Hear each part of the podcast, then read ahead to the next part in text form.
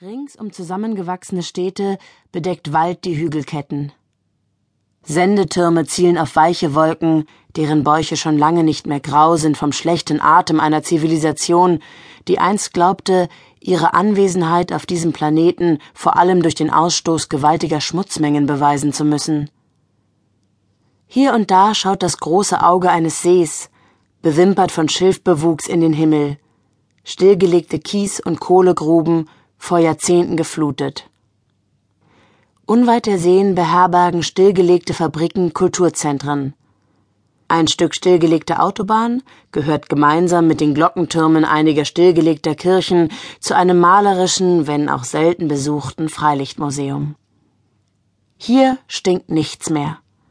Hier wird nicht mehr gegraben, gerußt, aufgerissen und verbrannt.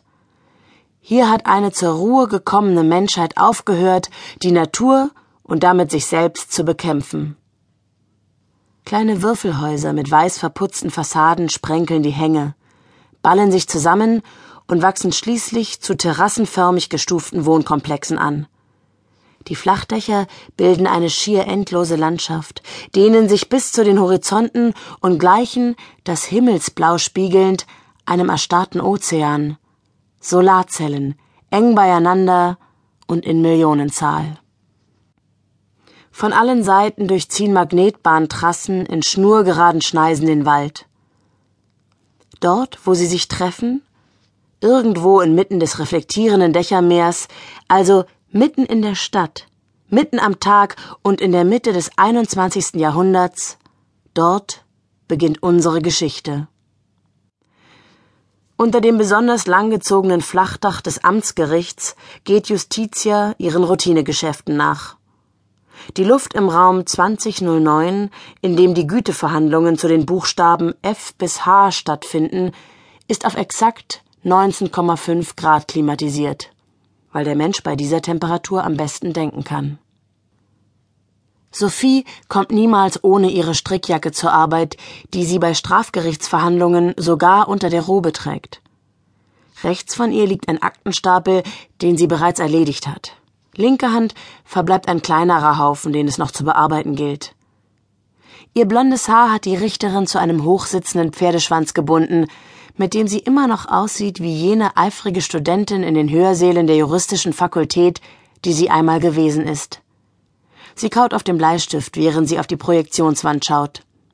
Als sie den Augen des öffentlichen Interessenvertreters begegnet, nimmt sie den Stift aus dem Mund. Sie hat mit Bell zusammen studiert, und er konnte schon vor acht Jahren in der Mensa nervtötende Vorträge über Rachenrauminfektionen halten, die durch den oralen Kontakt mit verkeimten Fremdkörpern verursacht werden. Als ob es in irgendeinem öffentlichen Raum im Land Keime gäbe. Bell sitzt ihr in einiger Entfernung gegenüber und nimmt mit seinen Unterlagen einen Großteil der Tischplatte ein, während sich der Vertreter des privaten Interesses an die kurze Seite des gemeinsamen Puls zurückgezogen hat.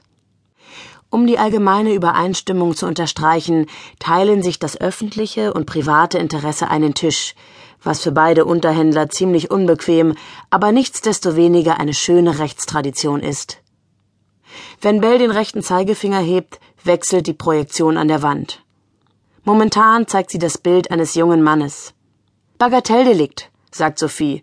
Oder gibt's Vorbelastungen? Vorstrafen? Keine, beeilt sich der Vertreter des privaten Interesses zu versichern. Rosentreter ist ein netter Junge. Wenn er in Verlegenheit gerät, fährt er sich mit einer Hand in die Frisur und versucht anschließend, die ausgerissenen Haare möglichst unauffällig zu Boden schweben zu lassen. Also einmaliges Überschreiten der Blutwerte im Bereich Koffein, sagt Sophie. Schriftliche Verwarnung und das war's. Einverstanden? Unbedingt. Rosentreter wendet den Kopf, um den Vertreter des öffentlichen Interesses zu taxieren. Dieser nickt.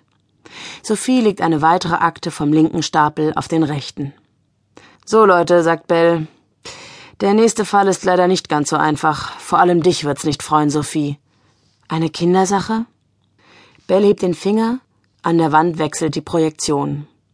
Es erscheint die Fotografie eines Mannes in mittlerem Alter. Ganzkörper, nackt. Von vorn und hinten, von außen und innen. Röntgenbilder, Ultraschall, Kernspintomographie des Gehirns. Das ist der Vater, sagt Bell.